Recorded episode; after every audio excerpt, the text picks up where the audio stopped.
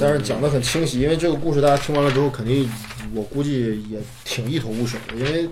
它的情节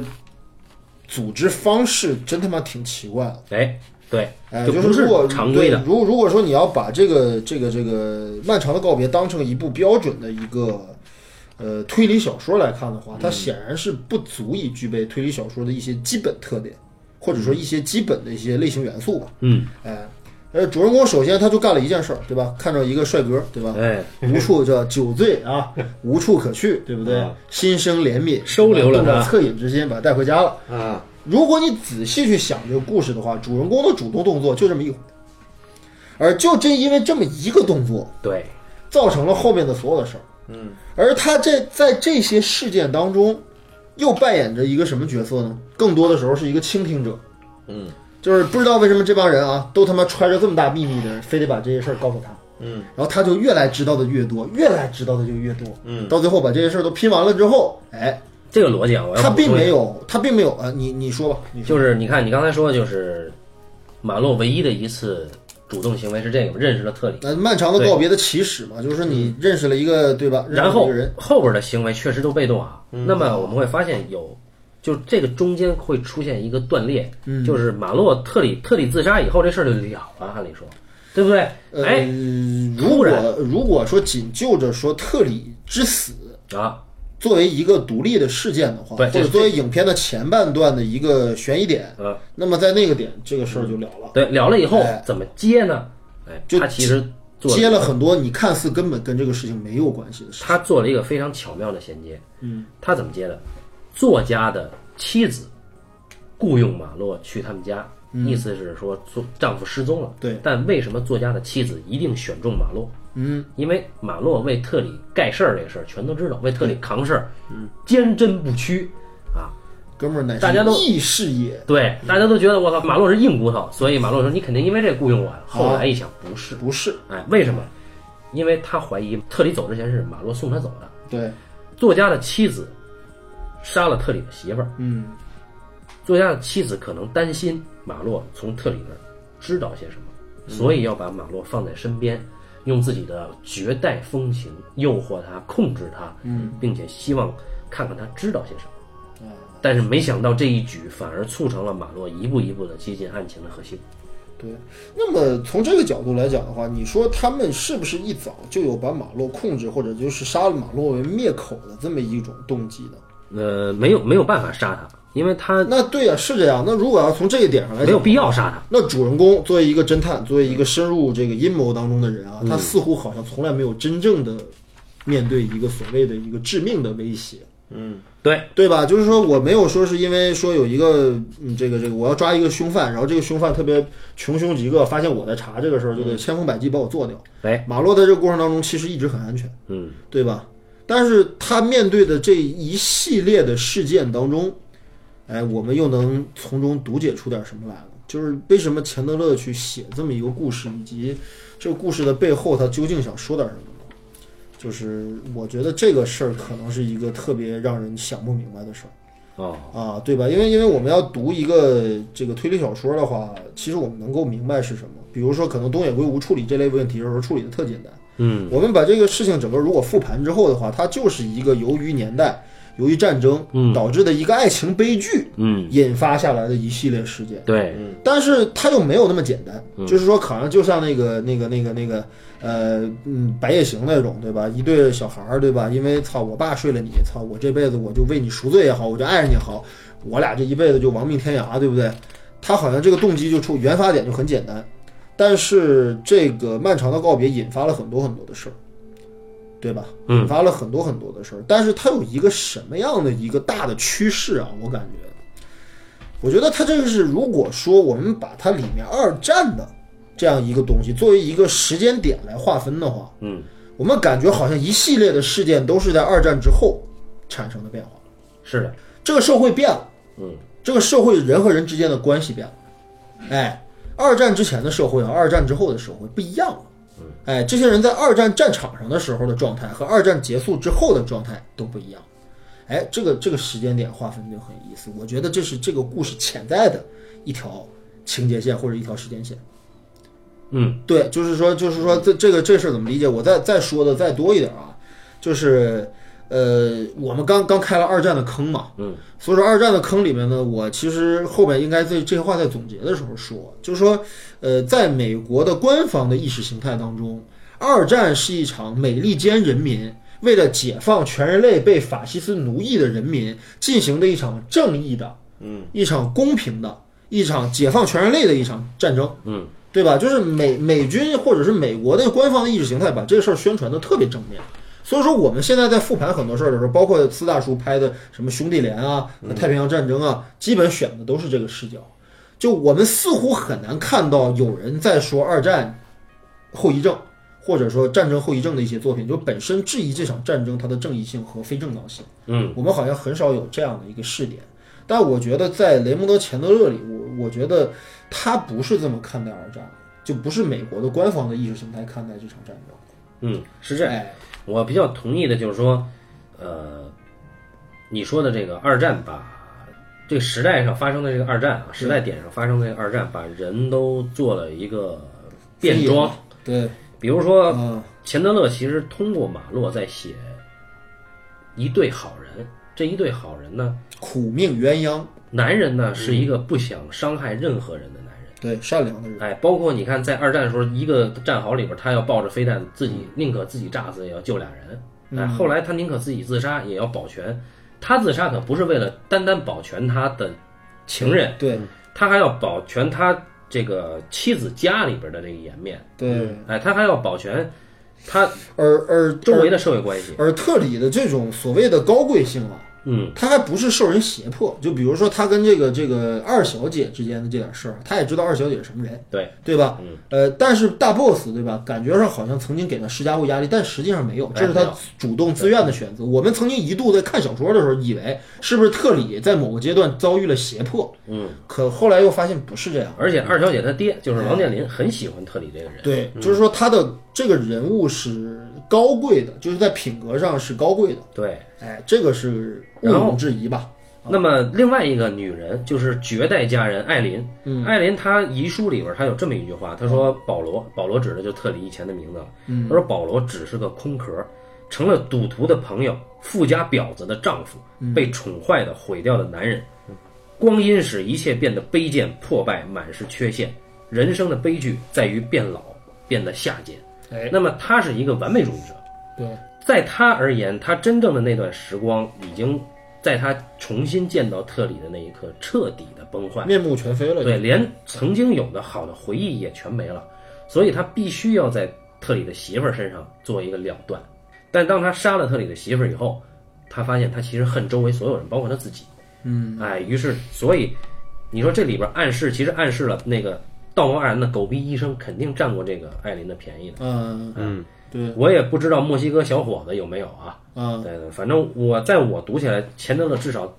写到了，反正我是挺想，就觉得艾琳这个人应该是所有男人都会想占她便宜的那种人啊。嗯，他是这么描写的。因对为就是我印象中这部小说当中，真真正正在每一个人物一出场的时候，就对这个人物的呃神态、举止啊、穿着啊有最详细描写的，应该就是艾琳。对，哎，别人其实都有些时候写的很草、很潦草，但是就是艾琳这个人物写的是非常细致的。那么你看他这个背后的构思啊，就是背后这个逻辑，最后帮特里脱身的人是谁呢？嗯，是二战里的战友，一个战壕里边这俩黑帮，一个皮条客，一个黑帮。对那么这俩人帮特里在墨西哥做了一个假死，对哎，给让特里重新过了这个好的生活。对，但是这里边缺了一环，啊就是谁来帮特里过境呢？嗯，马洛傻逼担当了这个角色。对，那特里觉得马洛他妈的我对他有亏欠，啊所以五千元大钞，对五百元车费，对都给了。啊最后马洛把钱全退回去了，对哎，留了五百块钱，说这是我调查期间花的钱的费用，对我留下了，剩下的滚蛋。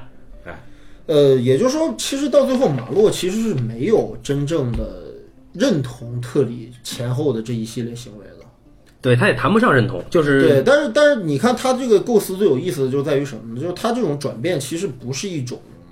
呃，我们简单的一种对于是非观念的转变，就是说，呃，最开始我把你当哥们儿，对吧？嗯。后来我知道，操你丫杀了人，嗯，或者说我知道你是一个替罪羊，对，哎，我对你的人格产生了别的想法，就是我觉得原来我觉得你是好人，但现在我觉得你是坏人，他不是这么简单的判断，嗯，他不是这么简单的判断，就是呃，就是这个是特别有意思的事儿，就是说我们最开始就很难理解这个马洛对这个特里的感情，嗯，这是这个片子最开始就是一切的这个这个这个所谓的这个纠结吧，对吧？一切的所谓的情感纠葛的原初就是他就相信了这小伙子。他一眼就看出这个人人格高贵，虽然他可能过得很潦倒，对甚至他那个状态特别像一个面首，对吧？对特别像一个面首，面首这种人其实是特别特别让人谁都瞧不起吧，男人瞧不起，女人也瞧不起，对不对？但是他觉得，哎，这小伙子，别看是个面首，别看是一个一个看起来是一个醉酒的一个社会渣子，但是我能看出他身上的隐忍，我能看到别人看不到的地方。他身上的高贵的特 质，嗯哎，这是 Malo 的直觉，对，只能用直觉来解释。他因为他不掌握任何证据，嗯，对吧？但是到最后了之后，他居然觉得我说操，可能对 Malo 的行为触犯了他的另外一个另外一个标准。另外呃，一个本身他标们准本身马洛也是一个非常高贵的人，比如说呃不收这个侦探费这件对事儿啊，对对对就是对因为他呃拜访他的可能是一个遭受家暴的作家太太，嗯他一开始有这个先入为主的概念，他觉得啊你丈夫失踪了，你先不用给我钱，我来帮你找，那找回来以后，他媳妇说我还没给你钱呢，他强吻了他媳妇儿，啊说这个可能就你已经给过了吧，哎，对所以就这种人他是一那哎个就有是着等着我都多给一点吧。 对，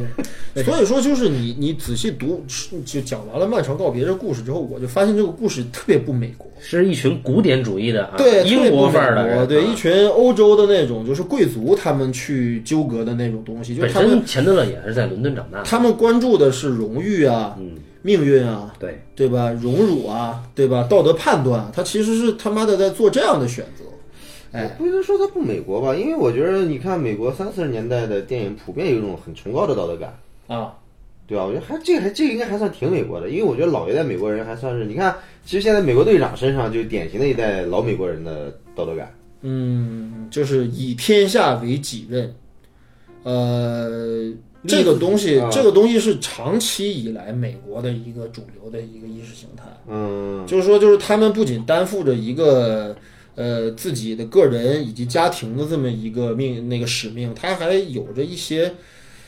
就是就是我们中国的所谓的那种文人情怀，你知道吧？那个就是就是就是那那种感觉，就是说你就文以载道或者什么之类的，就是你给感觉他有这么一个一一些承载的东西在里面。关于不美国这个事儿啊，啊钱德勒他其实他他出生在芝加哥嘛，但是他长在哪儿呢？长在沃特福德和伦敦，嗯，那些呃非常就是保守和传统的英国的对对地那些很，地有家业的昂格鲁爱尔兰人之中，哎然后他是在这个预科学校里接受教育，啊后来呢，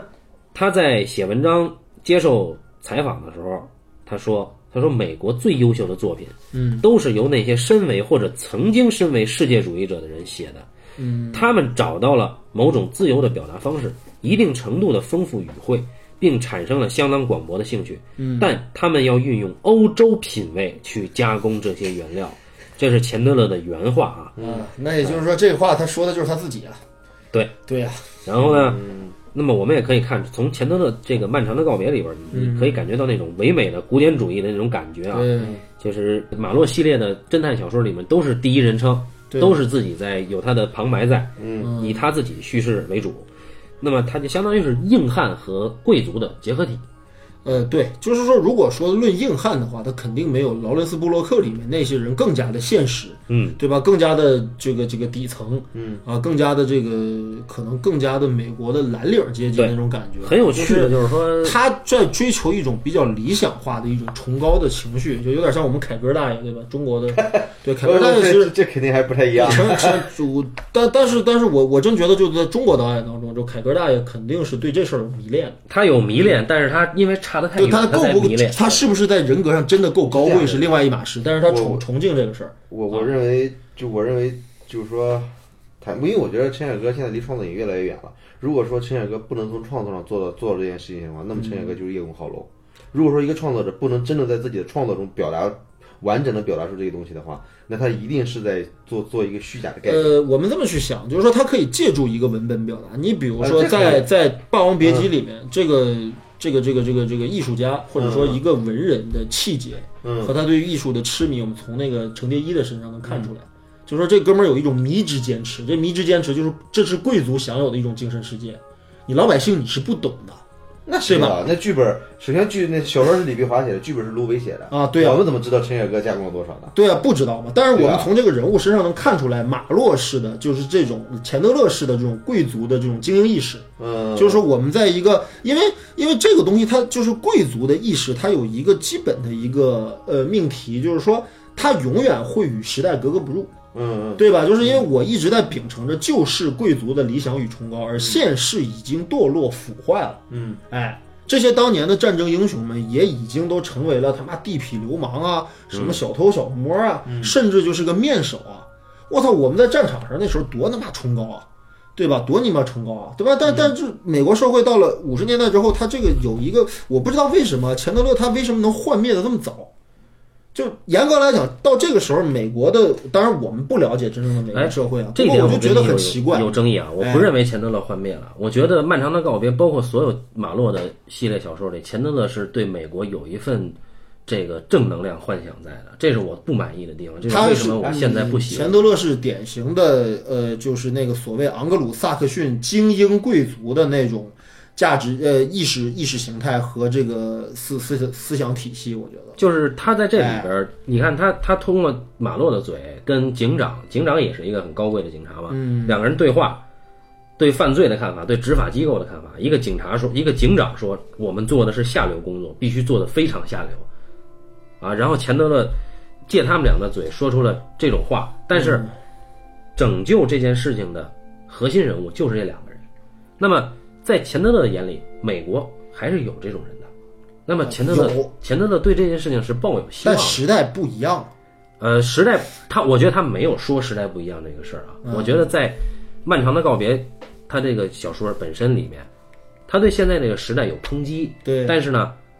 他秉持了现在掌握话语权的人，嗯，还是对这个时代有贡献，并且维持着这个时代的那种少见的你所谓的贵族气质，对比如说大亨，对比如说警长，比如说记者、总编辑，对，啊，他讲的都是这些文化贵族、资本贵族，嗯，以及下层的自由贵族，嗯这些人之间联手在拯救美国这个城市，这是我最讨厌钱德勒的一点。就是今天我重新看，就是钱德勒有一种惺惺作态的高高在上的贵族主义的视角，呃，我觉得这个东西你得从时代来看，就你比如说，在文艺复兴时代，嗯，莎士比亚会写到人的价值是什么。但莎士比亚是用嘲但弄是的口吻，他的他在那个时代所处的他的地位，却不是真正的贵族的地位。但是过了一个世纪之后，或者过了几个世纪之后，莎士比亚的这种精神追求成为了这个时代贵族的命题。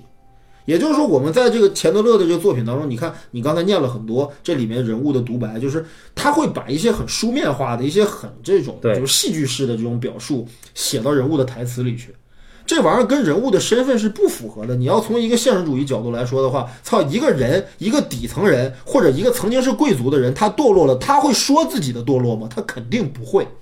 嗯，哎，就是我是一个，我是一妓女，或者我是一怎么着，我跟你说，操，我的堕落的，我的命运的悲剧性，或者说我曾经的理想追求与现在的我的堕落之间的这种对我人生的这种精神上的这种折磨，这肯定是做我觉得这不种嗯表述是典型的精英式贵族的表述。对真正的底层人是不会这样说话，也不会有这样表达的。对对对对，所以我觉得就是说什么呢？他在这个时代到来了之后，他可能预感到了，或者是觉察到了这两战之后的整个的西欧的整个，我觉得是一种精神上面的一种价值体系的一种崩塌吧。就大家其实苟活下来了，苟活下来了之后，大家就剩活着了。说白了就是，对吧？特里也一样，那个艾琳也一样，对吧？就是都都都都成了这样的人。他其实是有这么一个命题在里面，这就说说话就是就是，当然我们这都是我们的感受啊，就究竟对不对，或者说究竟是不是真的符合所谓的文学评论或者文学批评的一些标准，我不了解。就是有两个小说，有人跟我说过，第一就是《漫长的告别》，他觉得没意思，也读不明白，啊、不好看，也不知道在说什么。第二个就是《了不起的盖茨比》，这俩小说可在美国历史上可不简单啊，都牛逼到颠啊。可是了不起盖茨比，咱们看完之后难道会认同吗？就说一个他妈的一个他妈的逆袭的这么一个屌丝，对吧？逆袭富二代失败的一个故事，就是说，就是他变成了现代人理解的这么一个命题，而他无法理解到就是了不起盖茨比里面真正的。那种的，就是在一个呃精神价值达或者精神境界达到了很高程度，但是在物质条件或者说在整个的这个呃这个社会阶级当中，还是得不到他应有位置的这么一个人的悲剧命运。哎，是时代堕落了呢，还是说是时代出了问题，还是人出了问题，或者说是怎么样？就是我觉我觉得他肯定是有更大的空间在讨论这些事儿，所以这玩意儿从能成为名著。就我们仅就着情节来说，说操，一个一对苦命鸳鸯，对吧？到最后你为我背罪，我为你背罪，这不就白夜行吗？或者就是他妈的那个那个那个嫌疑人 X 现身吗？这玩意儿有什么伟大的呢？或者说那一个富逆袭屌丝就非得他妈逆袭逆袭富二代和然后寻回白富美失败，最后这玩意儿有什么伟大的呢？对吧？伟大不伟大，这玩意儿是人提炼的。但是我们是不是能从里面真正看出一点作者真正想说的一些话？这是另外一个问题。这个你看，这里边有有一个法国人这么说的，他说马洛这个名字啊，就意味着英国性、优雅和权势，为什么呢？因为这个名字发音就是这样。马啊龙，那么 这个这一点，我觉得为什么我喜欢奥尔特曼的这个作品啊？啊，又说到奥尔特奥曼，尔特曼在电影里边嗯让这个警警长嗯，抓马把马洛抓进监狱，对，他说了这么一句话，他说只有 gay 和他妈的演员才叫马洛这种软碎碎的名字。哎，然后呢，我们记，当然这里边是是电影里边对 gay 的看法啊，我们我们没有个人的观点啊。不是呃对，啊 fag，人家用的是 fag，不是 gay，对吧？fag 是歧视性的语语言嘛，对吧？用的啊是 fag 吗？我我 fag，我 fag，我不确定啊。我用钱德勒呢曾经这么说过，他对自己这个写的笔下的这个世界啊，嗯他这么说，他说我喜欢的人嗯必拥有礼节、风度和一些社会直觉。嗯他们的教育水平会比读者文摘略高一些，他们并不会用厨房里的小器具和汽车来嗯表现自己的生活品质。哎哎，那么现在就是很多人就说。他的作品弥散着一种孤独感和罗曼蒂克的忧郁，那可啊，能他认为他是描写洛杉矶的作家里最优秀的的一位这种啊。自怨自艾的感觉，哎，还有说这个，这个这个说，反正反正很多了。而且我现在想聊的就是，刚才你看你提到了马洛为代表的钱德勒，他对对这个时代的一种幻灭啊，或者说是对对过去的那种贵族范儿的一种坚持啊对因为。但是我现在想说的是，嗯，很奇怪，在中国。就包括曾经的我，嗯以及很多的小资情调的一些文艺青年，嗯呃，包括出身，我这里我没有出身论的意思啊，我不是一个出身论的人，但是很多出身农村的，嗯，县城的，嗯，呃，像我这种工人阶级的，这些人都没有接触过所谓贵族精神的人，居然能够去追捧钱德勒的这种，呃，惺惺作态的这种以贵族范儿来阐释的这种东西，那么他一定扣住了当代的一些就是小资以及文艺青年们那种自怨自怜的那个核心本质，就是他们需要一个已经逝去的东西，而他们没有见过，他们去缅怀它，这个能够加重他们对自己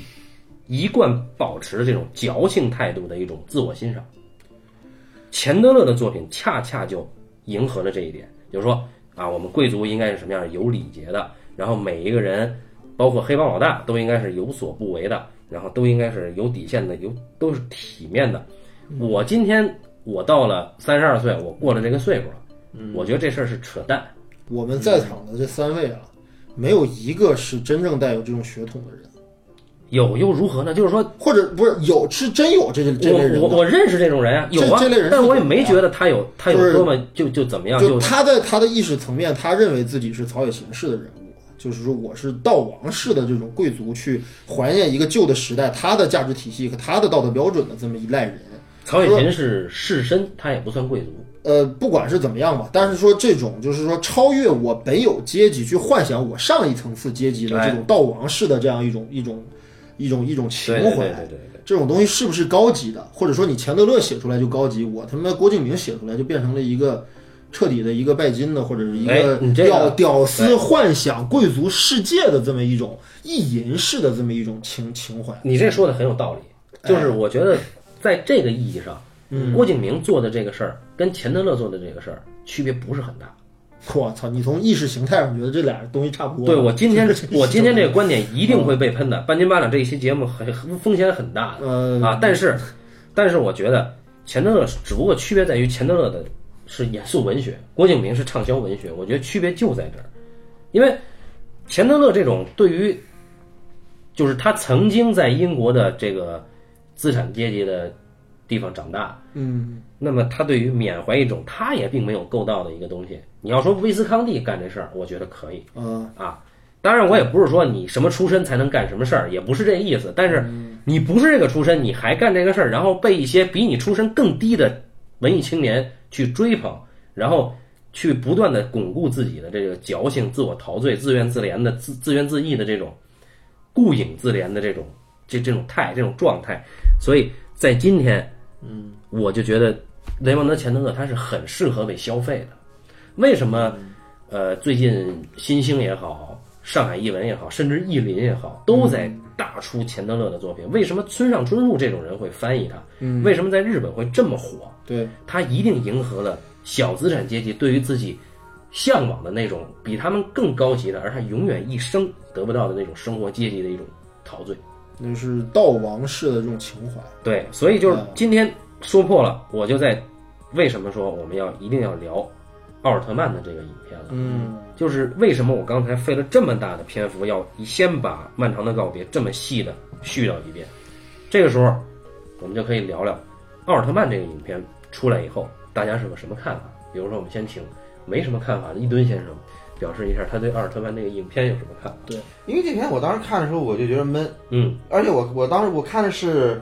呃，零九年左右下载的一个低清版，低清版，嗯，所以看的有格外那片的高清版也没清到什么程度。因为他用的影调就是这么干的，他用的好像是我感觉像十六毫米胶片拍的啊没那有种，，他是用的一种叫那个 muted color，就是去色彩的那种。就是啊颗粒巨粗，对对对对对然后各种呲光的一种胶 片，嗯，然后就是对，很很七十年代啊，很七十年代，对，就很那啊那批啊，因为而且我看这看这个电影，我对小说也没有什么印象了，嗯，所以我看的时候就一开始的时候他被那个猫给弄醒了，嗯，然后要去要去要去给猫给找吃的，就我当时我一下这个人物会把我会把我给吸引住，那而且他能絮絮叨叨的。他能对在任何地方用任何方式，在任何物体上都划着火柴，哎，哎，对对，随时在抽烟。对，永远那嘴上就有一颗烟，而且火柴永远在任何地方能能点着。我觉得有一个细节特别有意思，开场他除了那猫在他身上骑嘛，嗯他起来第一件事就点烟，嗯而且压那个身后那那那堵卧室那个墙上，嗯，充满了他划火柴那个印儿。哦，对哇塞，这美术做的太牛逼了，这这确实是有的，我仔仔细看了一下，我操！我说这哥们儿就是起床第一支烟，歘，就身后墙上来一下，那哥们儿哇，这美术太牛逼了，比较人比家较一样是低成本啊。呃，一百啊七十万啊，就是、啊就是这哥们儿，你看这个状态，开始这个状态就跟小说里面啊，充满着道德道德洁洁癖或者道德情怀的这个马洛完全不一样。嗯，这哥们儿空虚到了无所事事，我们甚至都不知道奥尔特曼这电影里马洛是干嘛的，他都没交代，嗯，就是一个无所事事的一个废人，对吧？对他对在抽烟找猫，什么事儿都没有啊。对，整个片子呢，哈是吧，也是什么事都没干，啊，就在在这儿待一会儿，在那儿待一会儿他比那个小说里的马洛简直更加没有作为，对吧？对，然后呢，反正挺，而且挺逗嘛，里边有很多剧剧逗的段子，是吧？比如说那个打手是吧？那个黑社会打手，还有我们州长啊，尤尤其那个黑社会老大，对。啊，那那很牛逼的黑社会老大，我操，嗯这个这个一出场，呃对，为了显示自己的威力， 先把自己心爱的女朋对友把自己的对 脸给花花了， 这个对他居然没有动马洛，他直接干自己女朋友，对啊， 这个黑真社是会老大真是直男癌中的直男癌。对啊，这这这这个这个太逗了，这个这个黑社会老大对吧？对吧？又又暴力对吧？又残忍对吧？啊智商还不太高，对就是为了蠢显示自己的直男癌， 把自己女朋友脸给划花了，就这个。哦然后最后女朋友还戴着面罩，还又出来一次，对，说一次对吧？为了嗯为了他为了说为了像让我们坦诚相见，让自己跟一帮手下全脱衣服，咱们光嗯了咱们光着屁股说话，对啊吧就？是我当时是为了跟你道歉，你看我把你脸刮花了，我在你面前把衣服都脱了，对吧？对吧？那你现在这样的话，那我们就再来一次，对吧？ 对，我觉得这个戏就是为州长设计的哎啊。就是你像一吨，你看他说的这些都是他特别嗨的地方，就是对对，因为州长在那那帮他打手里面是，对啊吧？对，正好还州长当当对吧？州长那是基本上可以一漏的，对吧？这是值得还值得带一漏还带着胡子啊，啊，啊！州长在州长在后，而且州长他故意跳两下胸肌，我操，跳的巨猛，你们注意了没有？我还哎真没有。就州州长，我当时看这场戏，我觉得这这这孙子太他妈抢戏了，对吧？那他就为了他妈的还还故意跳两下，后来跳极其抢戏，和人我很我搭不知，道我不知道奥尔特曼拍这条拍拍这一条拍了几条，我估计也是每一条他都抖，还是说说就是奥尔特曼说说你能别抖了吗？不是，但州长还 抖，那就没辙了，做做做，只能这么这剪已，经没有胶片了。对吧？就是啊，呃，还有一个惊叹就是最后那一下，对吧？我因为我这个小说里边这一下我是有印象的，我因为我小说里边永远记着呃这帮人是酷酷的啊，那个那个感觉我记得，嗯，就特因为对，啊这就那个调 调特悲对对特对悲怆，我操，对对对，那个挺屌屌的。对然后最后居然是见那哥们儿说，他妈拔出一枪来把那哥们儿给干死了，哎，这还真他妈牛逼！我操！这下把我给震了一下，对对对对， 对吧？这对这个还有一个让我极其震撼的就是，他这片子里边这些动物，他怎么让这个动物演的这么活灵活哎，现？那只猫，我操，那猫太他妈猛呃，了！不光那只猫啊，它里边还有狗，还有什么好多动物啊，对对吧，包括他那个车开过来，那狗就拦在那边不不不走。那个嗯这个作家的作家家的狗和他家的猫形成了一种特别有意思的互吻，嗯对，就是还还对对对，还有一个让我觉得对那个作家，这不是被那个这原作里面那个 Roger 对吧？Roger 对吧 Roger 确 Rabbit 确实就这这这俩人是那那一那那这作名家儿不是一。样，但是他妈他干的事儿不一样。那不关键那个作家不是被那个阿尔帕西诺打死那警察局局长吗？是吧？教父里边被阿尔帕西诺对打他死是一个警察美局国长老是人那人啊，是那 人，对我一美国老看人哎啊，那对么对猥琐那对个，对对对对，对，嗯哎，那这这些都都都让印象深刻。就别的， 那这个这就是着实黑了一把海明威啊。对对对对对对对对，就这这片子确实大能胡子嘛，对吧？哎，能感觉到这个这个导演极其极其到位的幽默感来。所以说，因为我我奥奥特曼的电影我只看过这一个，所以说你你你后来你你在微信群里边说说说科恩兄弟师承奥特曼，啊，就我觉得这个确实是很明显能感觉出来。那学的是皮毛啊。那这个我不认同啊啊，这个我不认同。我觉得科恩的，哎，那等我们开科恩的事儿以后再说科恩专题的时候再聊对，但一啊嗯会。儿要提一下这个事儿，就就究竟说奥尔特曼这逼是肯定是一个独特的美国导演，嗯就是说我看这个这个他的这个版本的《漫长的告别》的时候，跟这个一吨先生的感觉特别像，我是从头笑到尾的，嗯因为我读了小说，嗯，小说里面的那种贵族道王式的追求一种。逝去的一种理想主义情怀或者道德道德制高点的这种感觉，被这个片子彻底给瓦解了。嗯嗯，哎，但这片子其实论导演手法来讲的话，它跟美国其他电影不一样，因为美国好莱坞大家都知道全球化叙事。什么叫全球化叙事？就是我给全世界人民不同不同肤色、肤色、不同文化背景的人拍的是同样一种故事，你们都能看懂，你们都都都知道我这故事想表达什么，你们都知道我这故事里面的人物要做什么。嗯哎，你们也都能看清楚我这个故事里面，哎，每一场戏要传达的信息是很准确的。那么这是好莱坞式的最严格的标准，哪怕像科波拉、像马丁，嗯，这种导演，他也得奉行这个原则，嗯，对吧？虽然他的创作上可能更有他的想法或者个人风格，嗯但是他在本质上是好莱坞全球全球叙事策略的一个代表，嗯。但奥尔特曼可不是好莱坞式全球叙事，嗯他可是完全是一个作者叙事或者欧洲那种个人化风格特别强的那种导演，在美国，你还要介绍一下奥尔特曼的生平吗？呃，我不介绍奥尔特曼，因为我要开奥尔特曼专题，到时候那啊个这个是我们其实作为黑色电影的一个专题聊起来来的。对，但是奥尔特曼要单开专题，就是因为呃，奥尔特曼他没他作品序列里边没有黑色电影，对但是有西部片。有西部片，还有那个战争片，我嗯哎对对们对要越战专题可能会开陆军野战。对对对到时候再说啊就是说了这么多啊，就是但是我得承认一点，就是包括像科恩，包括他的奥尔特曼的学生，对吧？就是他的衣钵传人保罗·托马斯·安德森，嗯，包括奥尔特曼本人，他们的片子我不能说全看，但是看了一大部分。嗯，我是非常喜欢。嗯，但是我必须得说，他们的片子得有百分之五十甚至更多的内容我是看不明白的。嗯，就包括他们的一些用词、一些梗、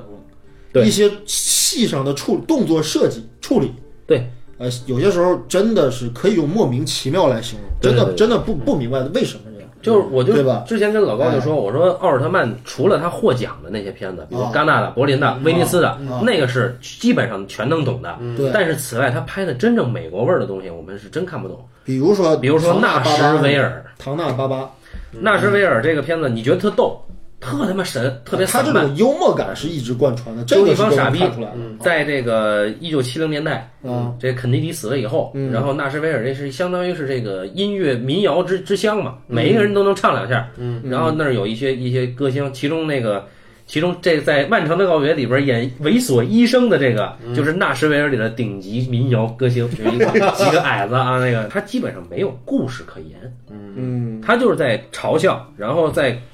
给你展示这些人的这种松懈的状态，然后展示，呃，这帮民谣歌手是如何被美国大选绑架去做宣传，嗯结果最后引发了这个枪击民谣歌手的这么一个事件，讲这么一个故事。嗯但是呢，所有人物跟这个主线故事没有什么关系，哎，对嗯说这莫名其妙的话，做着莫名其妙的事儿。哎啊，这里边就是你就觉得我操怎么那么逗，但是里边好多点啊、对白啊、行为啊全不懂，太美国了。对，就比如说说最简单的一个事儿，对吧？他可能会在里面嘲笑一个东西，比如说，呃，我可能举一个不太恰当的例子，对吧？就是最近这个 PG One 和李小璐这事儿，嗯他可能就是说一个人，对吧？说这个，假如说一吨先生，嗯，对吧？你这个关于这个绿帽子的问题，那么我就说，对吧？你这个是别这事儿赖我，这事儿赖我。对，就是如如果说对这个事儿赖我，那么这话你如果出现在奥尔特曼电影里面，你就不知道了。这就是你得有相当深厚的美国文化背景才能知道，你得知道那个时代的所有所有的人，包括所有所有的他的这个幽默的这个材料的来源是对什对么，对对，对吧？他这个俚语的来源是什么？嗯他的他调侃的到底是谁？嗯，是一个电视节目，还是一个演员，还是一段一撞当时的新闻事件？嗯，这些事儿都是贯彻在他电影里面，所以我说这玩意儿其实你真的很难看看看明白。对，尤其他的那个创作年代又离我们有点久远了，你不像科恩和托马斯安德森的东西，我们还更好理解一些，对，你嗯但他真的是不太好理解。你要看奥尔特曼的话，推荐大家你反着看，比如说，呃，从晚一点后往前看嗯对对对，比如说奥尔特曼拿威尼斯的那个，就是哎，我最喜欢他的《高斯福德庄园》，我觉得可能那个我看的是最懂的哦，我最喜欢他花村，啊。花村我也很喜欢，我们一定会聊啊，对包括《高斯福德庄园》。但这这两个也不是很容易嗯啊，就是大家可以先看被翻译的很傻逼的叫《银色性男女》这部影片，英文名叫《Short Cut》，啊，它是根据卡福的九个短篇小说和一个呃一篇诗串起来的这么一个呃多视角、多段落的这么一个故事。哎，你发现奥尔特曼这个家伙吧，他抽就是抽了所有的人，嗯，他既抽白左又抽白右，嗯，他全抽。也抽黑人，对，然后他本身就是他他抽几乎所有的一个时代，可能在一个嗯就是主流意识形态下宣传的所有的东西，他全抽。对，而且 他，而且奥尔特曼从一开始他第一部影片开始就坚持独立制作，就是必须是自己做制片人。嗯，或者是他家亲戚做制片人，对，对，要不然我不拍嗯啊。然后，而且你看奥奥尔特曼，你觉得他挺落魄吧？但是他是一个艺术品收藏家嗯，啊，他家里有好多名画，对，而且老爷子每次出席各种场合的时候，看他采访的时候，也是颇有这个知识分子范儿的这么一个老先生。对，但他就是他哎但不拿他这事儿当回事儿，对他可不是个拿贵族范儿的人啊，有很多其实屌丝导演成名了之后呢，拿贵族范儿，那奥尔特曼不拿贵族范儿，啊、就是有人分析说用一个词来概括奥尔特曼，就是坚韧不拔，哦，就说白了就是丫一直要拍自己想拍的东西，就老挺着，嗯对，就这么这么个人。然后呢，他这个东西其实我们以后再慢慢聊吧，就是对我觉得，我觉得，但是就是你看他从这个漫长的告别的这个文本里面，其实他他抽的那些点啊，全是原著当中这个钱德勒最嗨的那一点。对，你比如说他在最开始的时候，他的这个电影当中的这个 Marlow，对吧？嗯刚刚才咱俩说了、一个无所事事的一个。一个 一个彻底的一个人渣，就或者很一个可笑。对一个极其可笑的、一个毫无目的的一个人。就我们这边管这种人叫什么呢？就是。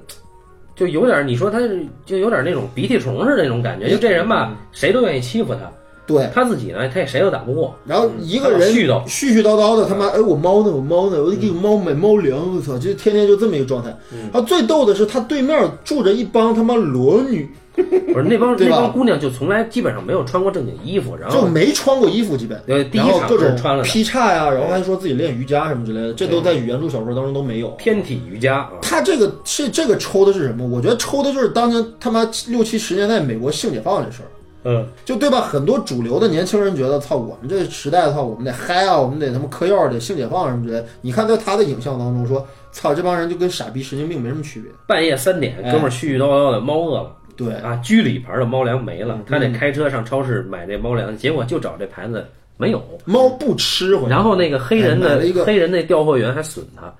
啊，说说你非得买这猫粮，他说说那我有猫，黑人说说你有吗？黑人说我有女朋友，有女朋友谁养猫啊？对，然后他最后马洛被关到警察局里，还碰到这黑人， 对，俩人还被举聊报天儿， 对，然后他说这黑人说：“操，你女朋友还好吗？”黑人说：“哎，她不错，操。黑人说你猫怎么样？他说我猫找不着了啊，那这 种，”对嗯啊，就是他在消解所有的事儿，而且有一个特别重要的事儿，我想说，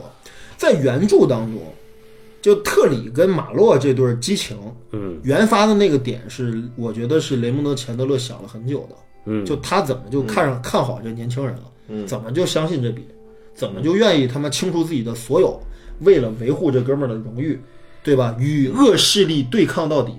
可是，在这片子里面，精虫上这个特里啊，嗯，跟丫之间没有任何好像铺垫过他们俩有多好，对，就是一个损友，一个酒友，一个毒友，对吧？可能就见过一面，就说哎哥们儿，我想走了啊，你得送我一趟，行啊，没问题啊，操，你说是说去哪儿吧，然后俩就送了，就送了。没有任何情感纠葛，没有铺垫他们俩任何的这种深情厚谊，对吧？就是就是个路人甲，就是好像就是对吧？感觉就僵尸肖恩里边这俩对，人，就是有点相当于就是谁呢？就是我这个呃不恰当吧，就不说了啊。嗯，就反正我们几个关系都比较近，但是就是说突然有一天啊，对我有一个二十年不联系的哥们儿突然找我说，哎操，老高，你给我送到那个呃那个那个那个越南去，操，有点事儿，然后就把他送走了，对，就感觉没有任何的情感包袱、道德包袱，嗯，哎，追寻真相的目的没有，所有的人都毫无目的。 这个对时代已经，这个人就已经就这个对吧人物啊，他他这个马洛，真实的这个魅力感，就是现实的这个魅力感是远高于原著的。嗯，原著你感觉这人飘在天上，嗯，但是这人你看啊，半夜里没买着这盘的猫粮，他买了一个别的盘的，对，他们买完回来，他得骗这猫，他怕这猫不吃，对吧？他先把这猫关在外边儿，丫把这个新买的这猫粮呢，这倒出来放在原来那旧空罐里边 儿，然后还他妈盖上盖儿，让猫进来以后，他说：“哎，你看，你看，我给你打开居里牌的猫粮，然后你吃吧吃吧。”结果猫闻两下不吃，不理丫的，对，哎然连后哎猫都嫌。猫都行，而且我觉得就是这里面，它这改编版本里的所有的人物都莫名其妙。就你看，他删除了就是原著当中最重要的这对情感纠葛，就特里跟这个作家老婆这个这个事儿。嗯，这个这个电影里也出现了作家和作家老婆，嗯，但是 这作家和作家老婆之间那种莫名其妙的关系，然后还把马洛非得拽到他们家里来看他们俩来表演这个他妈的各种他妈家庭的这些糟心事儿，我操！哦，这个这个拍法啊，是用你刚你老高刚才说这个啊，哦他是用这个没有冲洗的负片进行微量曝光，哦造成负片中每一色层最小密度值升高，然后导致反转片上最大密度值降低。洗印完毕以后呢，在银幕上效果同反转片是一致的，嗯所以黑色和彩色的饱和度被抑制，哦是这么个原理，哦。叫做闪胶片。就所有所有的画面都感觉蒙上了一层雾，对，然后这个噪点巨大，嗯，然后就呲光，嗯，感觉全都过曝这种。这个是不是有点像花村里边的那种对他其实花村也是这么拍的。那天就说我看的是修复的银幕版，看完了我说这他妈真修复了吗？一他看这就种是修他这复的种嘛。这种这种感觉，我感觉不是用人造光源营造出来的，不像那个谁那个呃那个那个泰伦斯马嗯泰伦斯马利克或者库布里克拍那个《乱世儿女》那种 感觉，嗯就那个是用光照出来的，或者是你巧妙利用自然光。嗯，它这个我感觉它这个室内我几乎没太看出来它有什么它特别多的光影光影造型上的东西，而且它看起来它的画面和它的拍法极其操力，对，你看那极个，其操力。你想想啊，哎，如果说原著里边这个马洛要啊原著里面那个肯定是很精致的经典好莱坞时代的拍法，就是日本日剧里边那种感觉，你看林野刚演特里啊，哎，很像哦，嗯，气质很像哦，小白脸儿啊，啊，小白脸儿对吧？老像揣着他妈的很很多的事儿一样。你看哦，如果是原原小说里的马洛遇上这黑帮老大花自己女朋友这事儿，嗯那我操必须出手啊，对不对？骑士精神吧。但这里边就没有，我就看看就行下来 没有就嗯我去下看了，看。把他给关键是他花完了那个，给了那个那个老大带着几个小弟那特写，巨抓嘛。哦，就这种，而且吧，原著当中其实人物之间的这个情感纠葛啊，啊，实际是基于一种他们内心的一种欲望，或者是一种不能说是利益关系，嗯只能说是一种情感纠葛，对吧？这是支配人物的一个最主要的动力。嗯，可是在这里面就是因为一笔钱，就哎这个。对，他走了，这哥们儿特里妈的把人黑帮老大和作家这钱给他们卷了。他是给人黑帮老大运黑钱的，对，对，结果他给卷了，黑帮老大就得报复。所以这个特里的状态，呃，所以这个马洛的状态跟原著当中有一个最本质的区别。嗯，原著当中的马洛是什么？为兄弟证明，对对对，相信一种理想化的道德标准哥。们儿不要钱，哎，这里边的马洛是什么人？说操，我跟你丫特里妈的八百年没见的人嗯了，你丫说走就走，结果妈逼你欠了这么多钱，让我给你擦这屁股啊！对，，然后特里说。我他妈招谁惹谁了？最后马对洛吧哎质问特里，特里说：“我觉得朋友就是这 样的。对呀、就是这俩人的关系就本质上就马变了洛，你妈拔枪就射，我操，对啊，就是太这个过瘾了。这个个时代就是，如果说这个钱德勒对于那个时代，对于所谓的理想化的贵族式的这种，呃，崇高精神，还有一种缅怀，还有一种追追溯的话，对，奥尔特曼毫无这个包袱，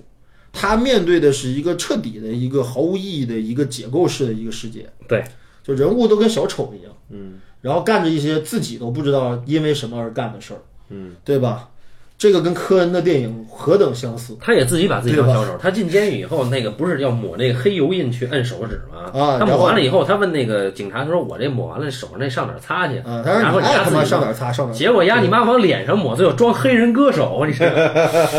对，就是呃，对，就是他妈干着一些特别匪夷所思，或者说特别搞搞搞笑而的且事儿。那个富人区里面那停车场管理员，嗯 那哥们儿是善于模仿任何明 星。人一上来第一个模仿的谁呢？模仿《双重赔偿》里芭芭拉·史坦维 克。啊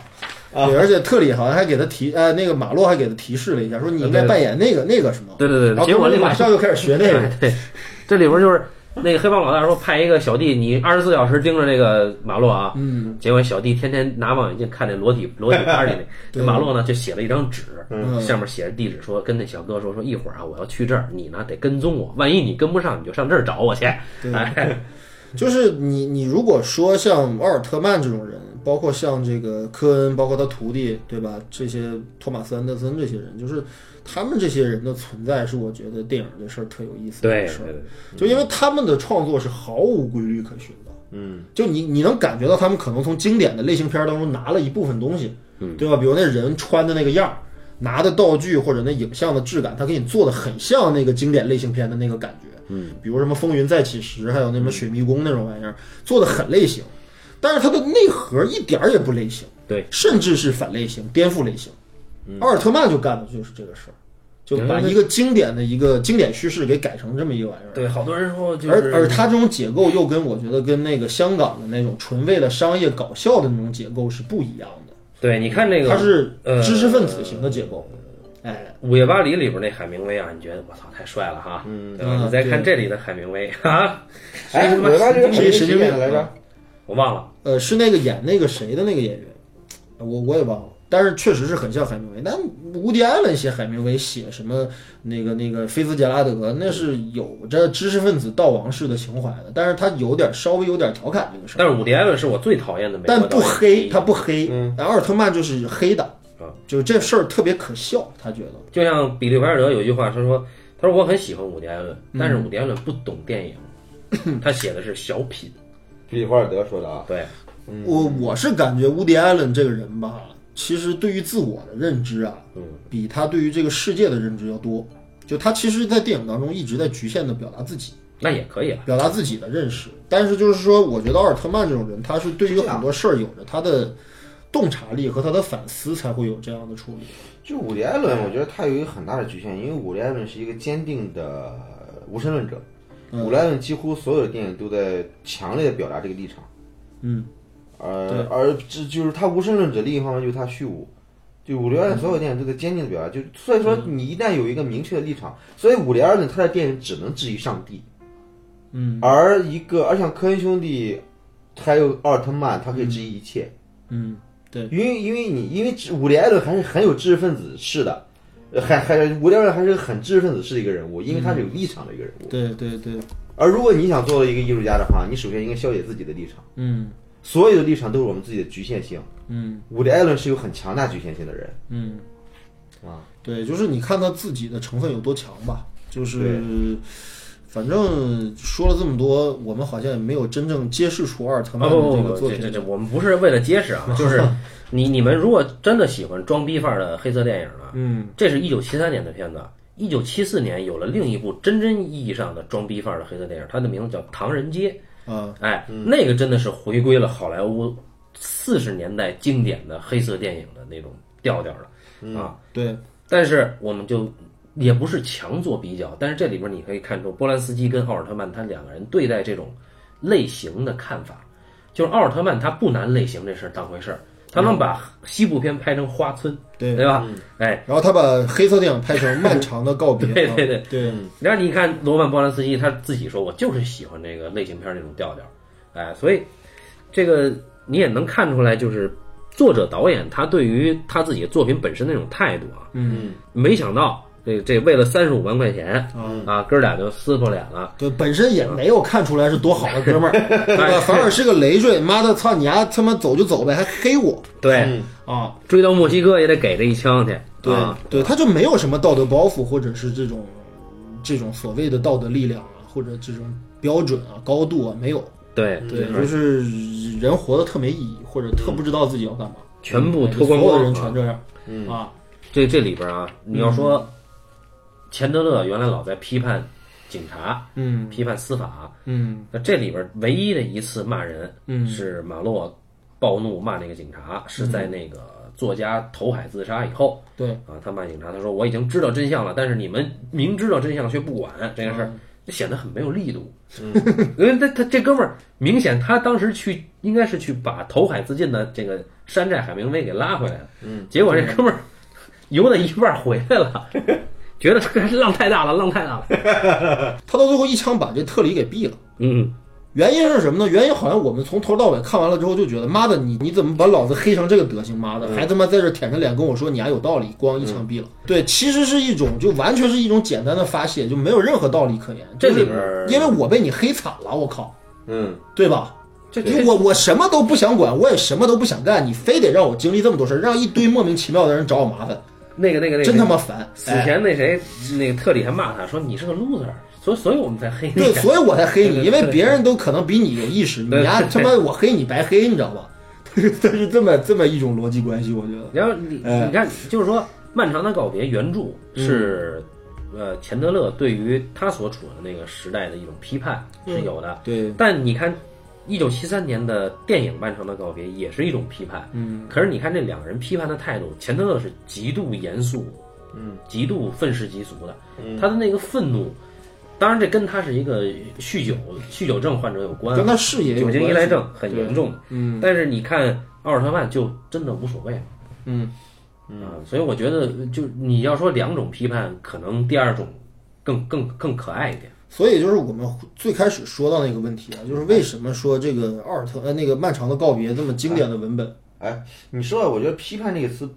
不太对，批判，因为我觉得奥尔特曼这感觉更像是调戏。啊、对对，它不是批判。我觉得一旦有一个批判的态度的话，就这东西一定会让你落到下风。对，就哪怕到最后他给特里那一枪，我觉得也不是对批判，对对对那是对消解。对对对，调戏是一定是有一个幽默感的，就是说你调戏一定是不太把这事儿当事儿的，啊，对呀，批判一定是很认真的一个事儿。是啊他这片子，其实我当时看到最后一枪的时候，我就突然想到了另外一个片子，嗯，精疲力尽，嗯，哎，就是因为戈达尔后边的片子啊，实在看不懂也看不明白啊，对对对但精疲力尽确实有那种对，那个消解的感觉。哎，就无所谓的那劲儿，无所谓。嗯，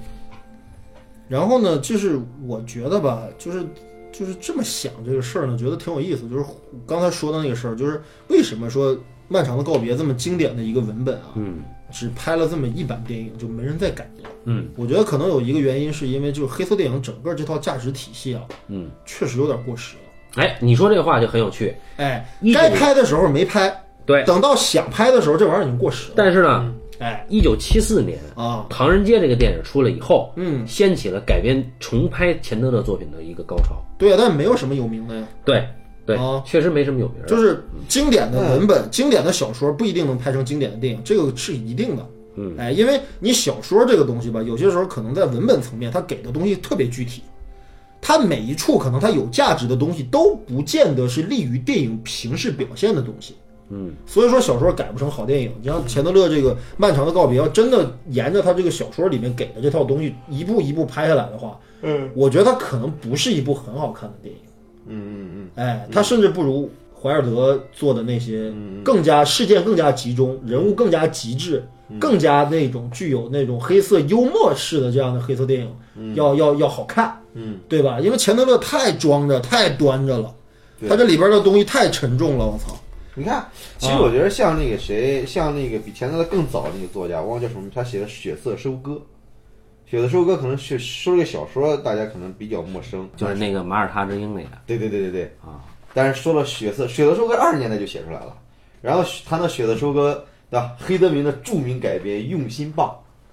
就改编的改编的血色收割，哦，嗯，对吧？然后后来我们知道莱昂内改编成大镖客，对。然后后来血又色收拍过割一个对，后来美国拍过无数版，包括那个谁，什么《终极悍将》，布鲁斯哎威利对演过一版布鲁斯威利现演对过也对演现过代版哦啊就那版里边儿吧，就我我我看，因为因为你看这个这个《雪的收割》我也看过，《漫长告别》我也看过，但《漫长告别》给我没有什么印象，因为我总记得这《漫长告别》好像温吞吞的，嗯，对吧？对，然后《雪的收割》它过瘾，它爽，嗯，让我觉得很嗨啊，对吧？就一个人，因为《雪的收割》它那个情，它的小说的情节比那个电影的情节可过分多了，就里边儿它它，因为它小说篇幅也长，它挑拨了两边人各种斗，好像小小镇上势力不只是两帮人哈。嗯，他他挑拨各种黑帮之间斗争，最后我的天呐，连环死人，不停死人血流成河啊！对，最后整个他妈的小镇，又切中了你 B 级片的， 对对对对对对。但另一方面来说，他为什么会一直还能改变，就是因为他写的是个极其个人主义，嗯，他没有那个道德包袱，对，对吧？这这和钱德勒的电影还很不同的嘛。哎，这就说回来，就一开始那个那个一吨提到的说，想起了这个鲍家的脸，啊，但实际上钱德勒本人他说的是加里格兰特，为什么？啊因为加里格兰特他自身带有贵族气质，哎，对啊他是有一种优雅的没、错温吞的啊，然后鲍家真的是一个有暴力距离蓝领的感觉。啊对，但是鲍家呢有一种自毁的虽然鲍家也演过所谓贵族，但没一个好看的，他嗯就演屌丝好看，什么血色什么那叫什么什么碧血金沙，啊，对对对吧？马耳他之鹰，对，对吧？就这种啊，糙了吧唧的，对吧？感觉已经基本今天晚上喝一顿，基本就要死在路边的那种感觉的人，嗯。还是最有最有感觉的。不过说起来包家，我还推荐大家看一部伍迪·艾伦自己编剧、自己编剧、自己演的，不是他自己导的哈，嗯，叫《呆头鹅》。哦，哎，就是伍迪·艾伦是这么一个虽男哈，特别特别崇拜包家，整天在电影院看《卡萨布兰卡》，然后每天把最后那一段儿对吧，和女主角和英格丽·褒曼送送别那次倒背如流，哎呀，然后每天然后在电影里边找还找了一个长得不是太像包家，但是他稍微有点像的一个演员。嗯，因为伍迪·艾伦整天会电影里边会出现自己的幻想，嗯会出现这么一个人来整天跟伍迪·艾伦对话，伍迪·艾伦整天跟约各种女的约不上，对吧？老婆又弃他而去，然后呢，就这么一个硬汉，每天指导伍迪·艾伦你应该怎么干，你应该怎么干，所以伍迪·艾伦干得一团糟。然后呢，伍迪·艾伦的好朋友啊，这里边也也也有这么一个关系，最好的朋友的媳妇儿嗯，是谁演的呢？嗯，哎，《教父》里边女一号叫什么啊来着？戴安基戴安基顿顿道安基顿演的，哎，对，道安基顿说说说你你老婆给你分了对吧？感觉我给你介绍相亲嘛，整天给介绍女的相亲，结果介绍半天，最后道安基顿跟他好上了，还趁他好朋友出差的时候，俩人好上了。最后说哎呀纠结啊，这事儿怎么办？怎么办？最后的时候，伍迪艾伦决定要要跟戴安基顿要要想跟他好朋友摊牌的时候，对伍迪艾伦又怂了，这是摊不了牌。最后的时候， 在机场跟戴安基顿说出了那个亨伯莱包家最后送别那个英格英丽格丽褒曼褒的曼台的台词，词。其实是他虽吧，结果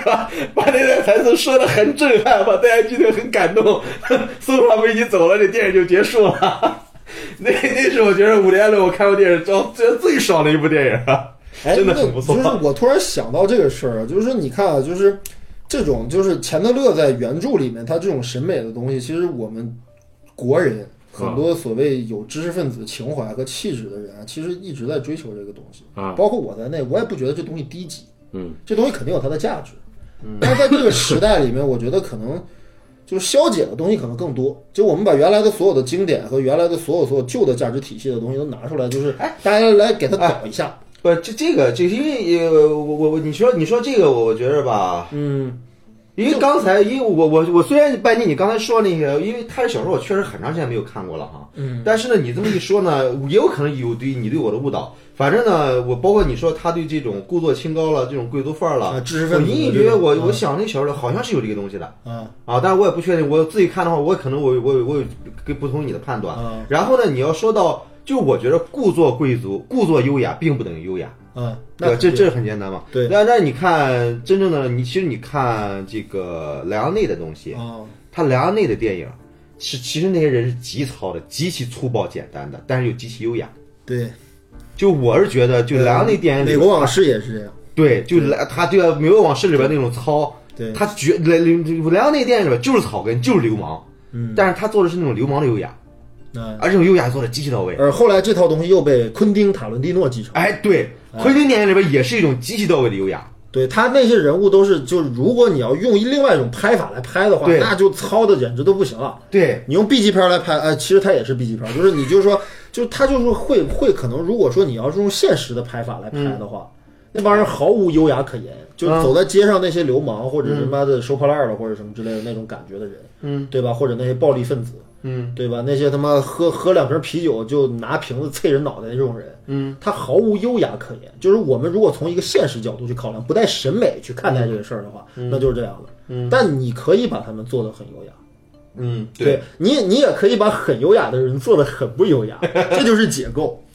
对吧？就是你非得端着这事儿说，我就不端着这事儿说，那就是解构。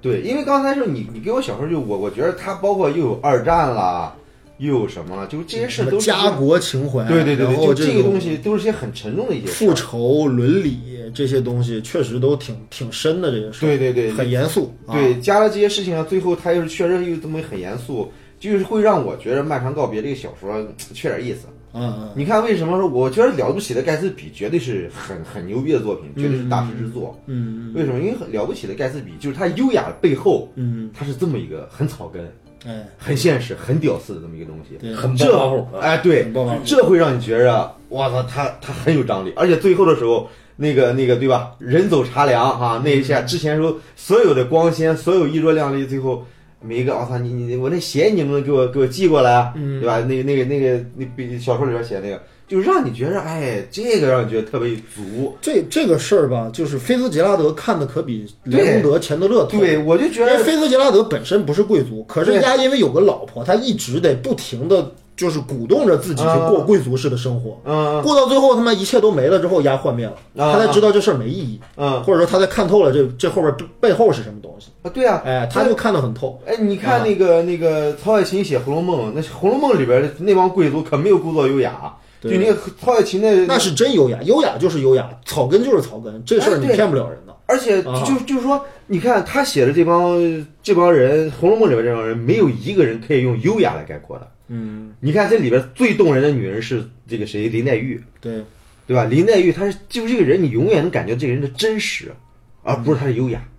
嗯，所以说，我觉得看奥尔特曼那个电影，为什么一开始就让把我给抓住了？虽然我觉得电影我看的看的有点没没劲很累啊，对很累啊对。但是这个人绝对觉得他这个人太抓人了，就是那个猫那细节，这个人太真实了。嗯，但是我看那个钱德勒的那个电影、那小说的时候，为什么我印没有给我留下很深刻的印象？就是因为嘖没有这个东西能抓住我。嗯它只剩调调，他上来的第一个动作就已经超越了一般的人的这个所谓的这样对一个行为逻辑。哎对你为什么我看到街边有一个醉鬼，我就觉得这逼是哎对个对高贵的人，我就要救他。对，哎，这他妈是一种什么情怀？啊，对对，为为什么你你看一个陌生人，对吧？你有你再强的人，你你你他毛主席看林彪他也没看这么准 吧，对吧？哎，这个我罗贯中老师啊， 曾经写过一本书叫《三国演义》啊这里边就是比如说这个刘备看见关羽面如重枣，心甚爱之，啊对呀、啊这这这这这这是吧？你这 你就是 我，你不用问我为什么，我就看好你了。哎，我就喜欢，我就稀罕你对啊呀看，我对对对对，对你就是这对，其实它是这种东西，这种东西是典型的知识分子审美、贵族式审美的东西啊。呃对对，我觉得贵族式审美还不好这么说，呃我贵族是审美吧？你要真站在贵族立场，他妈的就那么回事儿。对就是但是就怕你架在一边儿啊，贵族审美，你你你仰视贵族审美，这就是问题了。对，就是贵族这事儿吧，你让贵族自己拍出来，哎让你对去感受一下，你就多看看威斯康蒂就可以了。哎，对威斯康蒂拍沉沦，你依然能感觉到那里边是有有有范儿的。呃，还有那个混沌威尼斯，对吧？混沌威尼斯本来就是是贵族的事儿嘛，非常贵族的那正常人也品不味会啊干这种事和儿吧审美，对嗯对啊，